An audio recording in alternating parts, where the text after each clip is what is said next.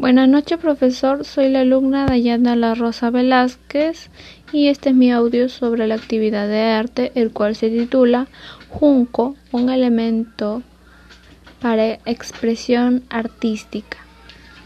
El junco es una planta de la familia de las juncaceas, muy común en la cuenca mediterránea en América y África, con más de 225 especies. El norte chico cuenta con dos humedales donde se cultiva el junco, que además sirven como el paso de las aves migratorias que viajan alrededor del mundo. También es usada como materia prima para las artesanías que usan las artesanas en sus obras artísticas, como lo son las canastas, tapetes, entre otros. Historia. El tejido en cestería se desarrolló desde los tiempos antiguos, aún en el periodo precerámico.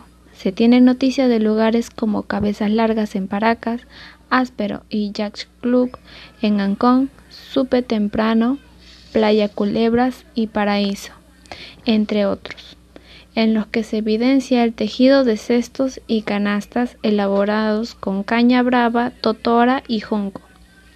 Al parecer, no hubo una continuidad hasta la época colonial, durante la cual la cestería tuvo gran desarrollo.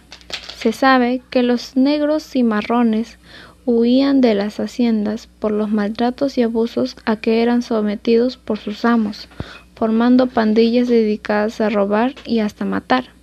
Se internaban en los montes y en los cañaverales, robaban leña y cañas para venderlas y poder subsistir. Al parecer, estos cimarrones tejían canastas en la clandestinidad, fugitivos de la justicia y furtivamente las vendían a los transeúntes. También había personas que se dedicaban al oficio de la cestería, por cuya comercialización debían pagar un tributo a la Real Aduana de Lima o a las aduanas de, de su jurisdicción. En su afán de buscar un mejor mercado para sus productos. Debían transportarlos de un lugar a otro.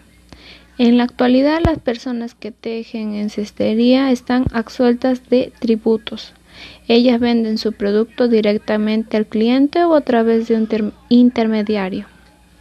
Como podemos escuchar, la fabricación de objetos artísticos a base de este material otorgado tuvo un inicio histórico con las distintas culturas del norte chico, como mencioné anteriormente, pero empezó a ser realmente conocido por una situación un tanto triste, ya que servía como herramienta de sustento económico para los que,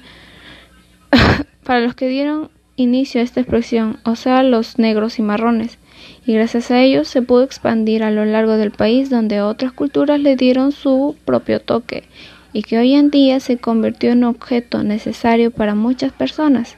Por ello debemos apreciarlo y tener más interés en esta práctica, para que no sea olvidada y continúe de generación en generación.